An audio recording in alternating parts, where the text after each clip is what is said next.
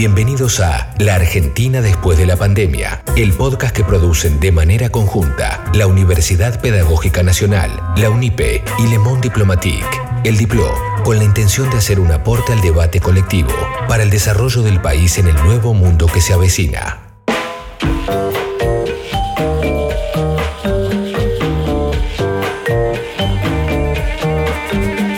Hola, ¿cómo están? Mi nombre es Noelia Barral Grijera y en esta oportunidad los invito a pensar el trabajo del futuro. Este es el cuarto episodio de este podcast que te invita a debatir la Argentina que viene. La Argentina después de la pandemia. Después de la pandemia.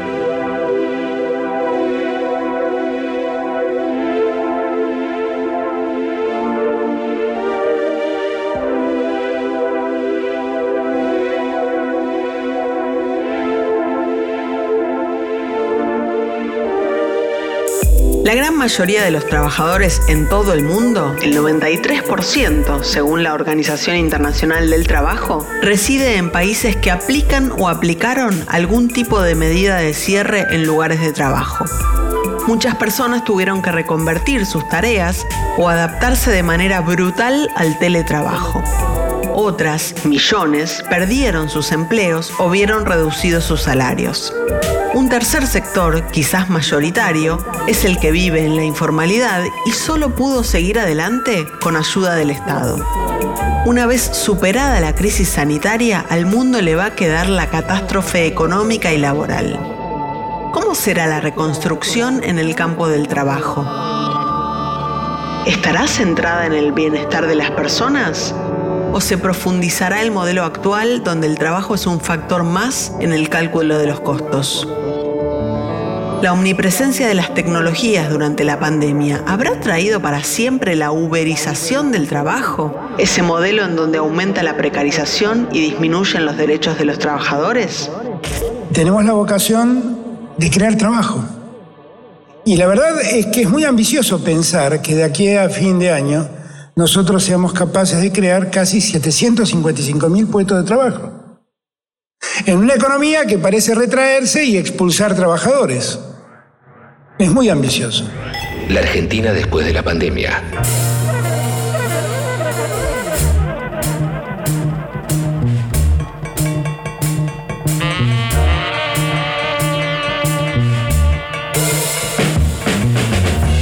Malestar económico y social que reinaba en todo el planeta tras la Primera Guerra Mundial llevó a la dirigencia política de buena parte del planeta a buscar respuestas novedosas, que minaran el descontento social, pero también que evitaran la radicalización de las ideas que inspiraba la Revolución Rusa de 1917. En ese contexto, nació en 1919 la Organización Internacional del Trabajo para contener las demandas de los obreros de Occidente. A su vez, en el Tratado de Versalles, que puso fin a esa contienda bélica, se reconocía el derecho a la sindicalización, se abolía el trabajo infantil y se establecía un tope a la jornada laboral, un máximo de 8 horas diarias o de 48 semanales, dejando atrás las más de 60 horas semanales o en algunos casos 72 que regían hasta entonces. La disminución de las horas de trabajo no solo fue una concesión para mejorar el bienestar de los trabajadores, sino también una medida de política económica que permitió generar nuevos puestos de trabajo y mayor distribución de recursos en un mundo que estaba devastado.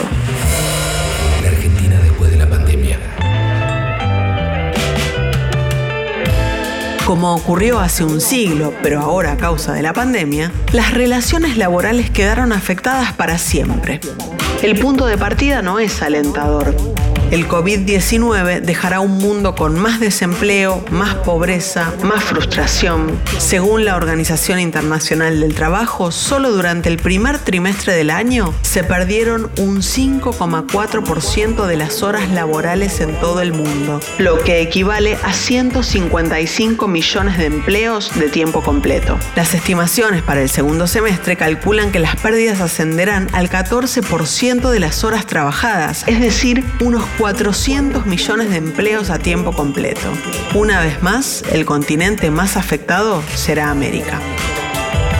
En la Argentina, la OIT estimó que en todo el año se perderán 720.000 empleos a causa de la pandemia, tanto en el sector formal como el informal.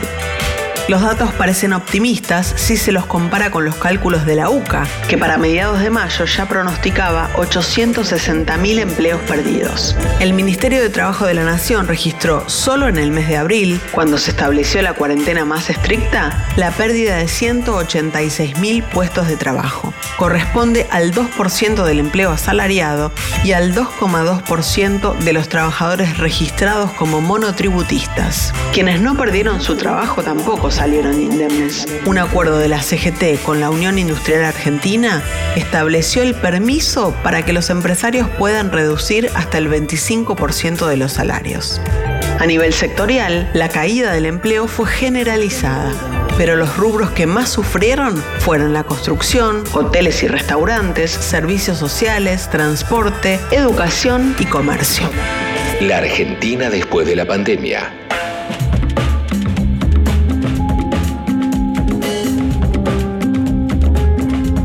Para el gobierno nacional, después de la pérdida de vidas humanas, la destrucción de puestos laborales y capacidad productiva es uno de los problemas más difíciles que puede traer la crisis. Destruir un empleo quizás demore un santiamén, pero construirlo demanda mucho tiempo y todavía más recursos. Además, trae aparejado aumento de la pobreza y desesperación. Por eso, las respuestas oficiales ante la emergencia se preocuparon en sostener los ingresos de los trabajadores y evitar el cierre de empresas. Entre las principales medidas se destacan el ingreso familiar de emergencia para trabajadores informales y monotributistas de las categorías más bajas y la asistencia al trabajo y la producción para ayudar a las empresas a abonar los salarios de los empleados formales. Durante la cuarentena, el gobierno aportó el 50% de los salarios de las empresas. En total, alrededor de 11 millones y medio de trabajadoras y trabajadores fueron alcanzados por algunas de las políticas oficiales, un número que representa la cobertura del 70% de la población ocupada del sector privado. El abogado Claudio Moroni tiene una extensa trayectoria en la gestión pública. Fue administrador federal de ingresos públicos, administrador nacional de la seguridad social y superintendente de seguros de la nación. Desde la asunción de Alberto Fernández es ministro de Trabajo. ¿Cuáles son los planes oficiales para recuperar el empleo en la pospandemia? Lo que yo planteo respecto de la pandemia es que esto es como el puntito de Monterroso, que cuando se despertó el dinosaurio todavía estaba ahí.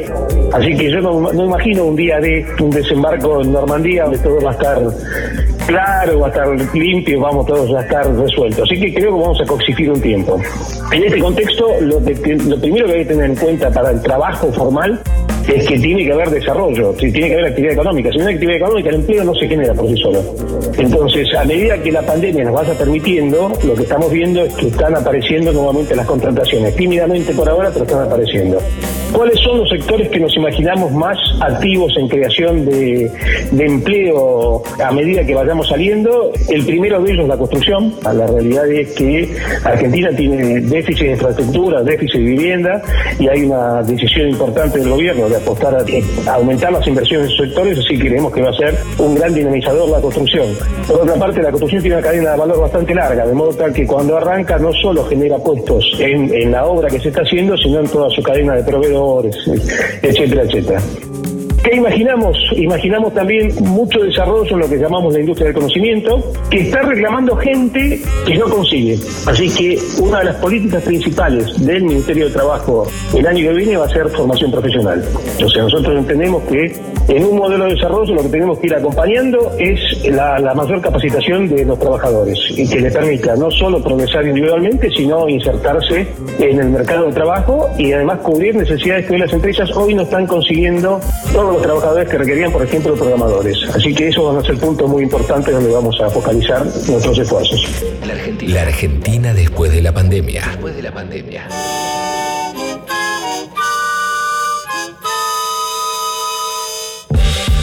Para la OIT, quienes más sufren los efectos laborales de la crisis del COVID-19 son los jóvenes, que al estar comenzando su vida laboral cuentan con una situación contractual más precaria.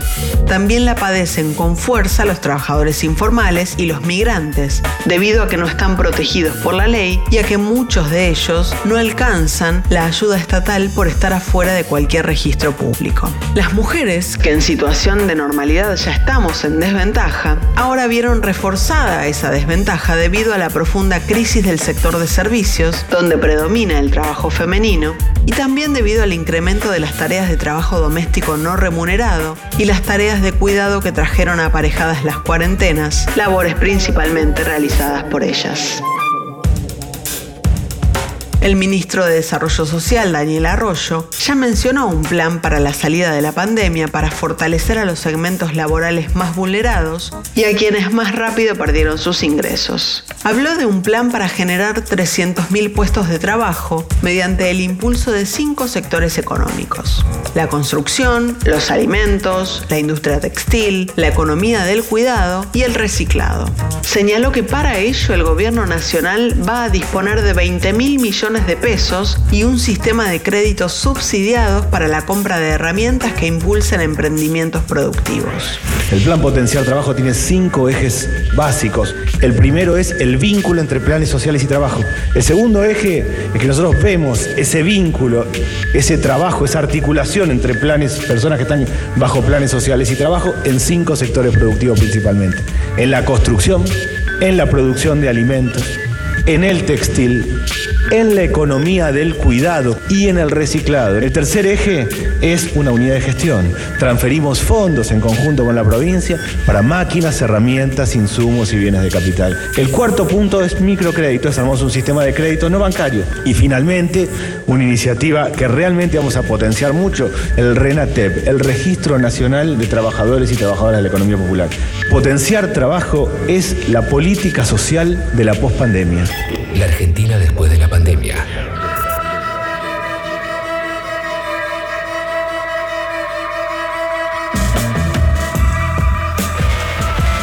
La pandemia arrasó con casi todos los sectores económicos, pero como en toda crisis también emergieron sectores ganadores. En esta oportunidad no hay duda de que crecieron exponencialmente los modelos de negocios basados en el consumo digital. Los grandes ganadores son, al menos hasta que algún laboratorio dé con la vacuna o con un tratamiento efectivo para la enfermedad, lo que se conoce como el grupo GAFA, Google, Amazon, Facebook y Apple. Si en la revolución industrial el transporte en tren fue el motor del cambio, en esta oportunidad hace punta la autopista digital. Netflix, por ejemplo, aumentó 15,8 millones de suscriptores pagos en el primer trimestre de 2020, el doble de lo que tenía previsto. El valor de sus acciones en el mercado, en el mismo periodo, subió 34%. Mientras en el mundo proliferaban las suspensiones y despidos de trabajadores, estos fueron los únicos sectores que incrementaron sus planteles. ¿Pero de qué manera? Dentro de las plataformas digitales, las aplicaciones de servicios de mensajería y distribución fueron quizá las que pusieron sobre la mesa la esencia de estos nuevos trabajos. Por un lado, generan unos pocos empleos calificados y bien pagos, que son aquellos que están vinculados con la programación y el desarrollo de algoritmos. Pero por el otro lado, promueven muchísimos trabajos vinculados a la logística, pero poco calificados, mal pagos, sin protección social, sin vacaciones y sin cobertura médica. Solo durante los primeros cuatro meses de cuarentena, por ejemplo, en el AMBA murieron al menos seis repartidores que viajaban en moto cumpliendo servicios de delivery. La ilusión del modelo de trabajo que hizo conocido Uber, que seducía a muchos millennials con la posibilidad de fijar sus propios horarios y de no tener que responder a órdenes de un jefe, chocó con la realidad de la precariedad laboral y con la exigencia de una disposición horaria a demanda, fijada por un patrón que no tiene cara ni sede visible. La Argentina después de la pandemia. Después de la pandemia.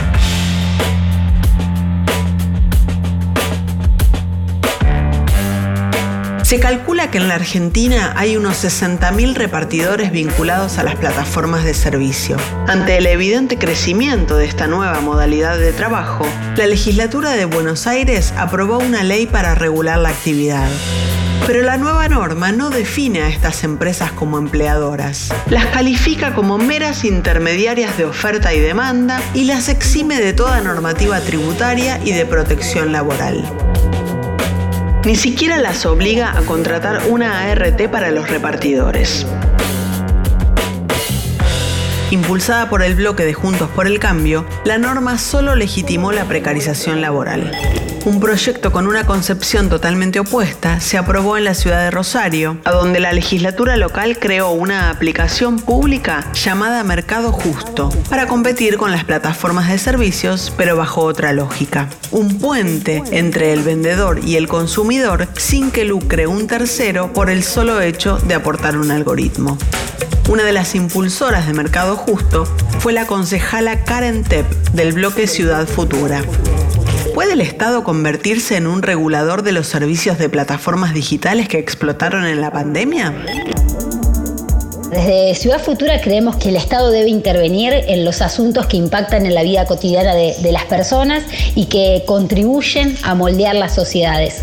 Y en pleno siglo XXI el mundo virtual de, las plataformas es uno de ellos. Y no se puede abarcar solo desde una perspectiva de control, entendemos nosotros, sino fundamentalmente de una perspectiva de promoción de valores sustentables y alternativos a la voracidad del, mercado y del desarrollo actual del capitalismo. Eh, no intervenir desde los estados locales en esto no es solo dejar librada la suerte y a las reglas del mercado a un montón de personas que desarrollan sus actividades a través de estas plataformas, sino también desaprovechar para nosotras la posibilidad de orientar el uso de esas tecnologías a la democratización de nuestras sociedades, haciéndolas mejores y mucho más justas. Mercado Justo es una plataforma digital que busca unificar toda la oferta económica de bienes y servicios de la ciudad de Rosario. En ella se van a poder encontrar todo lo que hoy se compra a través de Mercado Libre, más que nada todo lo que tiene, eh, lo que se pide a través de las apps de deliveries. Pero además Mercado Justo lo que busca es incluir la posibilidad de contratar servicios. Es decir, además de comprar zapatillas o pedir una pizza, a través de la plataforma la idea es que vos puedas pedir o contratar los servicios de un diseñador gráfico, de una abogada o de un albañil. Al estar desarrollada por el Estado municipal, la plataforma, entendemos nosotros, no va a tener eh, como objetivo el mero afán de, lucro y así lo establecimos en la aprobación de, la ordenanza, porque entendemos que eh, el fin de lucro es lo que hace que este tipo de plataformas cobren comisiones absolutamente abusivas, sino que por el contrario va a estar exclusivamente enfocada a la satisfacción de las necesidades de las personas y al apoyo de la producción y el comercio local. Eh, los y las trabajadoras a través de, Mercado Justo lo que hacen es no perder su condición de, trabajadores. Si algo caracteriza a las apps de deliveries es eh, la desnaturalización de las relaciones laborales encubriendo a través de varios eufemismos como la idea de socios, ¿no? De que no son trabajadores sino socios de esas plataformas. Eh, la idea es que el Mercado Justo, el eslabón de envíos y entregas, se haga a través de empresas y cooperativas locales conformadas como tales, preservando la naturaleza que tiene la, actividad del delivery y los derechos propios de cualquier trabajador y trabajadora. Orgulloso de estar, orgulloso de estar entre el proletariado.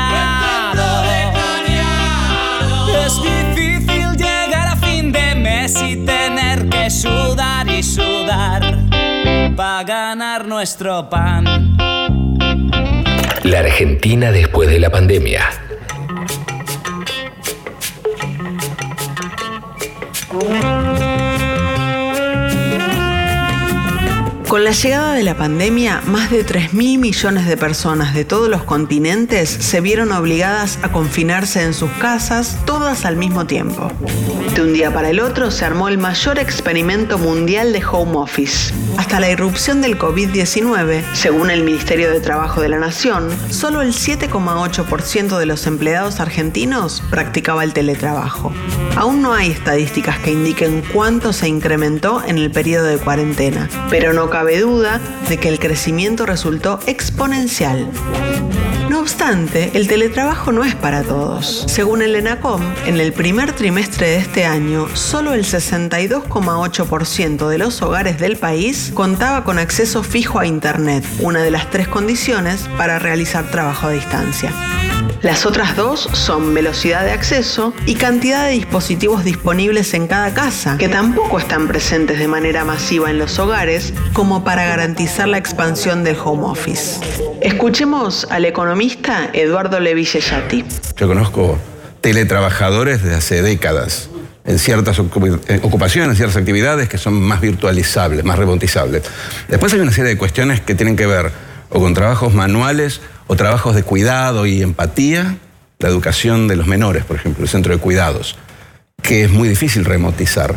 No lo puedes hacer ni con un robot ni a, ni a control remoto. Entonces, tenemos la ilusión de que nosotros estamos todos trabajando online, pero en realidad son nuestros amigos. La mayoría de la gente no está trabajando online porque o no puede remotizarse o, como decía antes, no tiene las capacidades, no tiene dónde, no tiene los instrumentos. Entonces hay que bajar un poco la, ansiedad con eso. La Argentina después de la pandemia. En 2015, la consultora Accenture pronosticaba que el 35% de las ocupaciones argentinas eran susceptibles de ejercerse a la distancia. Un año después, en 2016, el Ministerio de Hacienda estimaba que el 62% de los puestos laborales podían ser automatizados en un cálculo a todas luces sobreestimado para una sociedad que tiene cerca de un 50% de trabajadores informales. Una investigación reciente de CIPEC, algo más realista, señala que solo el 29% de los empleos argentinos son teletrabajables. Sin embargo, el dato más interesante de ese estudio permite inferir que el teletrabajo servirá para profundizar las desigualdades sociales. La investigación subraya que mientras que el 60% de las ocupaciones del 10% de la población de mayores ingresos es teletrabajable, menos del 10% de los empleos del 10% más pobre es susceptible de ser hecho a distancia. La Argentina después de la pandemia.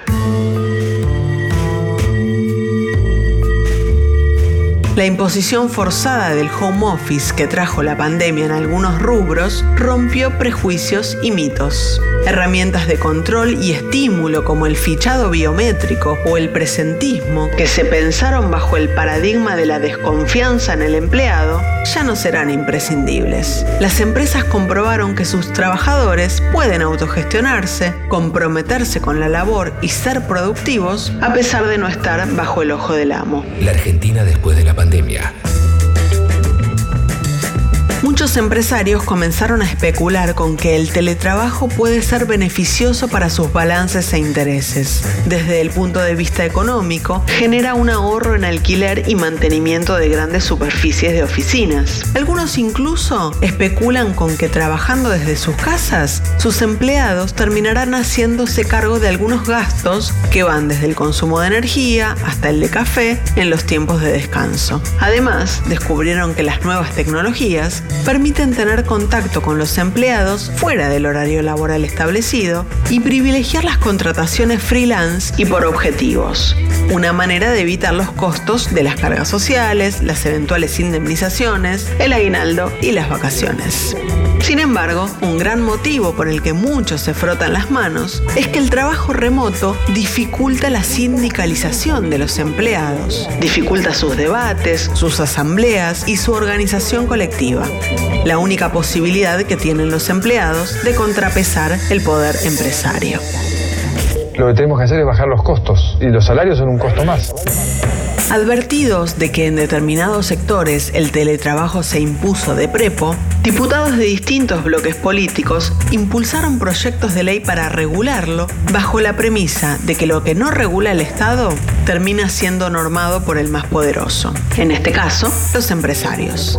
La ley, que fue aprobada por el Congreso a principios de agosto, pero recién comenzará a regir cuando pase la pandemia, establece que el teletrabajo debe ser consentido por el empleado y que puede ser reversible si el trabajador lo desea.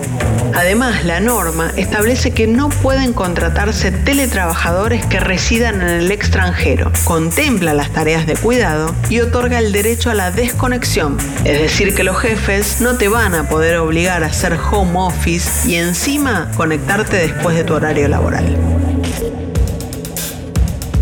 Una de las impulsoras del proyecto de teletrabajo fue la diputada del Frente de Todos, Vanessa Siley, abogada, ex secretaria de la Federación de Sindicatos de Trabajadores Judiciales. ¿Por qué es imprescindible una ley que regule el trabajo a distancia?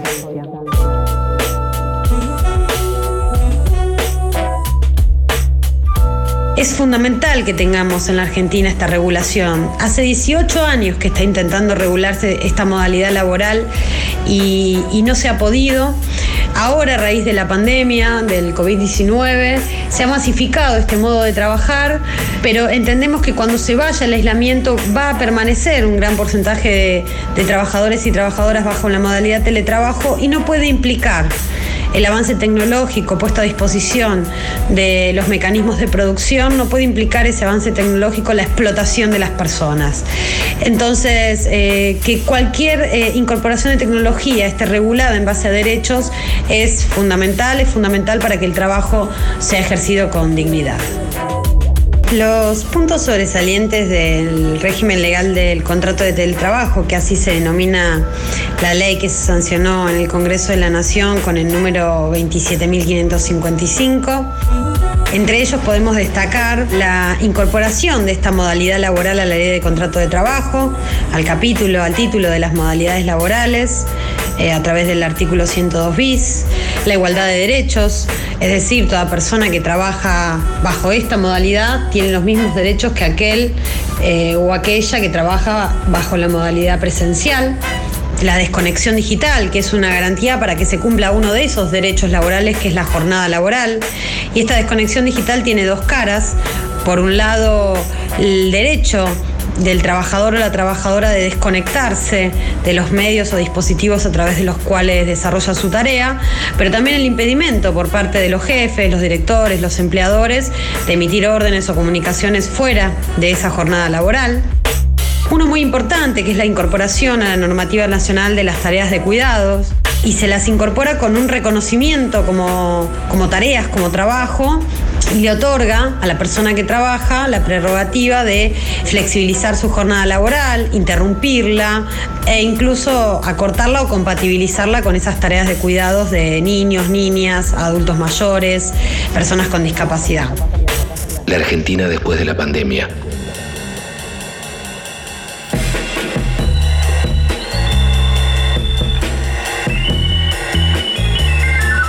El experto estadounidense Charles Sparrow acuñó el concepto de accidentes normales para referirse a acontecimientos como los estallidos nucleares de Chernobyl o Three Mile Island. Se trata de sucesos que al mismo tiempo son tan previsibles como inevitables. Para algunos pensadores, como la argentina Flavia Costa, la pandemia se encuentra dentro de esos accidentes normales, con los que habrá que acostumbrarse a vivir en estos tiempos. Advertidos de esta nueva normalidad, los grandes empresarios empiezan a pensar en la robotización de sus industrias. Destacan que a diferencia de las personas, las máquinas no se enferman ni se contagian.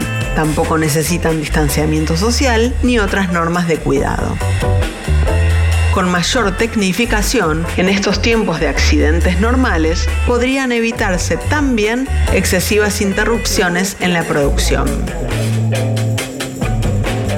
¿Pero está la industria argentina en condiciones de robotizar sus plantas? Parece difícil que el empresariado argentino pueda hacerlo en medio de una profunda recesión iniciada mucho tiempo antes que la pandemia. Tampoco ayudan las parálisis de inversiones que sufre la Argentina desde hace casi una década y la baja escala del mercado interno que impide amortizar en tiempos razonables la modernización tecnológica. Según un informe del BID de 2019, solo el 6% de las empresas argentinas está a la vanguardia en equipamiento tecnológico. La Argentina después de la pandemia. La economista Mara Ruiz Malek es la ministra de Trabajo de la provincia de Buenos Aires. ¿Ve posible que avance la automatización del trabajo después de la pandemia? ¿Cómo piensa que afectará a las relaciones laborales? Creo que en Argentina y en el mundo ya estamos ante un avance de la automatización, la robotización y que los principales impedimentos para que esto eh, avance siguen estando en la Argentina post pandemia y no tiene que ver con una resistencia del sector trabajador, si bien obviamente hay dudas y miedos y un montón de cuestiones que discutir, sino más bien con las dificultades de avanzar en el cambio tecnológico en general en la Argentina. Digo, tenemos muchas dificultades que tienen que ver con acceso al crédito, al financiamiento en el largo plazo, al conocimiento que se necesita para incorporar tecnología, de las opciones disponibles. Ha habido muchas revoluciones tecnológicas ya y siempre, siempre se habla del fin del trabajo, de que no va a haber más empleo y la verdad que esto no, no termina del todo sucediendo. Sí creo yo que va a ser clave para estos procesos el diálogo social. Cuando hay automatización cambian los roles y pasa de tener a alguien que opera eh, manualmente alguien que en realidad lo que tiene que hacer es saber operar o reparar o mejorar una máquina. Eh, eso es bueno para el país y eso lo entendemos todos. Lo que tiene que suceder es que sea acompañado del Estado, porque eso que proponía un poco el gobierno anterior de dejo que un, sector que no me parece rentable muera y espero que automáticamente se reconvierta en una industria de alto valor agregado y alta innovación tecnológica, no sucede solo.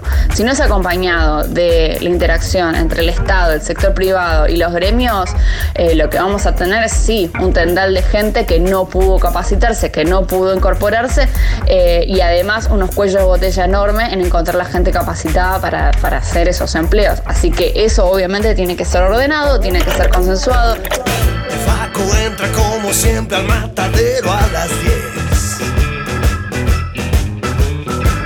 Y todo el día corta carne, hueso y media res. Y mientras descansa, se pone a pensar, este trabajo no es para mí. ¿Cómo fue que llegué aquí? La Argentina después de la pandemia.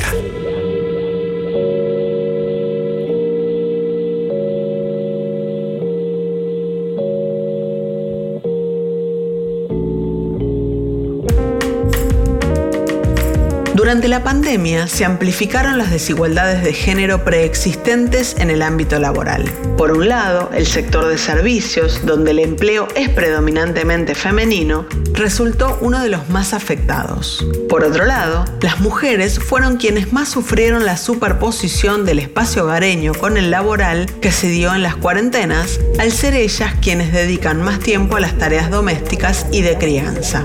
Las mujeres, según datos oficiales, realizan el 76% de las tareas domésticas y de cuidados no remuneradas. Y les dedican a ellas, en promedio, 6,4 horas diarias. Antes de la crisis del COVID, las mujeres tenían un nivel de actividad económica del 48%, mientras que el de los varones era del 71%. Además, la brecha salarial entre unos y otras es del 28% a favor de los varones. Un trabajo del CIPEC coincide con el diagnóstico del Ministerio de Desarrollo Social y señala que una rápida posibilidad de integrar a más mujeres en el mercado laboral sería la extensión de los espacios de enseñanza y cuidado destinados a los niños y a las niñas de 0 a 4 años. El informe describe que actualmente el 32% de los chicos participa de esos espacios y pronostica que si lo hiciera el 67% se generarían 1.300.000 puestos de trabajo. Se estima que de ellos el 62% lo ocuparían mujeres. Para ese objetivo, dice el CIPEC, se necesitaría una inversión del 3,6% del PBI, pero el 56% de esa inversión se recuperaría a través de la recaudación tributaria que generaría el mayor consumo de las nuevas trabajadoras. Mercedes de es directora de Economía y Género del Ministerio de Economía, una dependencia inexistente en la Argentina hasta la asunción del nuevo gobierno. De es además cofundadora del sitio de noticias e investigaciones Economía Feminista y autora de un libro homónimo. ¿Cómo pueden verse afectadas laboralmente las mujeres en la pospandemia? ¿Qué medidas debería tomar el Estado? La Argentina entra a la pandemia con un mercado laboral bastante agresivo para las mujeres, con muchas brechas eh, de desigualdad, las mujeres cobrando, ganando con ingresos menores a los varones del 28%, en el mercado informal con una brecha de ingresos del 38% y también con una carga simétrica de las tareas domésticas y de, cuidados no remunerados dentro de los hogares que hace que también tengan trabajos más precarios, que tengan menos horas para ofrecer en el mercado porque tienen que dedicarle a estos cuidados y a la limpieza del hogar y todas las cosas eh, en promedio 6-7 horas por día. Entonces, ese ya es el punto de entrada a la pandemia. Durante la pandemia vemos que estas tareas del hogar y de cuidados no remunerados además se incrementan porque con el cierre de las escuelas, los niños y niñas pasan a estar muchas horas dentro de los hogares demandando mayor atención. Y esas tareas siguen recayendo asimétricamente sobre las mujeres. Lo mismo con las tareas del hogar. Para la pospandemia todavía no tenemos una visión de que esto eh, vaya a cambiar demasiado. Entonces, ahí las mujeres eh, volverían, por decirlo, al mercado laboral por una sobrecarga muy grande, mientras los espacios de cuidado en las escuelas siguen cerrados. Ahí hay un desafío muy grande que consiste en que eh, los y las economistas, quienes tomamos decisiones eh, en términos económicas y productivas, empecemos a integrar este vector, por decirlo, de cuidado a las salidas productivas sí veo una mayor concientización del rol que ocupan los cuidados, por, en términos de lo que venía diciendo, en, muchos espacios, desde el Estado hasta el sector privado. No sé, la Unión Industrial Argentina publicó un documento hablando de, los desafíos para la pospandemia, en el que incluye el sector de cuidados como parte de esos desafíos. Eso para mí es histórico. El Estado hoy tiene una mesa interministerial de cuidados en la cual participan 11 organismos.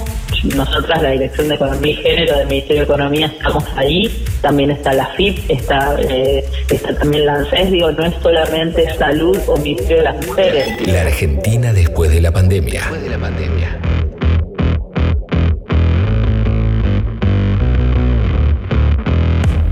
Nadie duda de que las relaciones laborales ya no serán como antes de la pandemia. La destrucción masiva de puestos de trabajo y el inevitable avance de las tecnologías cambiará para siempre la manera de ganarse el pan.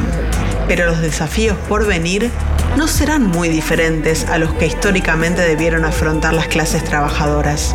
Habrá que ver cuál es la nueva relación de fuerzas que se establece entre los distintos actores del mercado laboral para compatibilizar las nuevas formas de empleo con una mayor protección social y una mejor calidad de vida de los y las trabajadoras. La Argentina después de la pandemia. Suscríbete para no perderte los próximos episodios de La Argentina después de la pandemia, el podcast que realizan en forma conjunta la UNIPE y el Diplo. La Argentina después de la pandemia. Conducción, Noelia Barral Grijera. Idea, Adrián Caneloto y José Natanson. Guión e investigación periodística, Diego Rosenberg. Producción periodística, Luciana Garbarino, Noelia Barral Grijera y Diego Rosenberg. Producción artística, Mauro Ello. La Argentina después de la pandemia.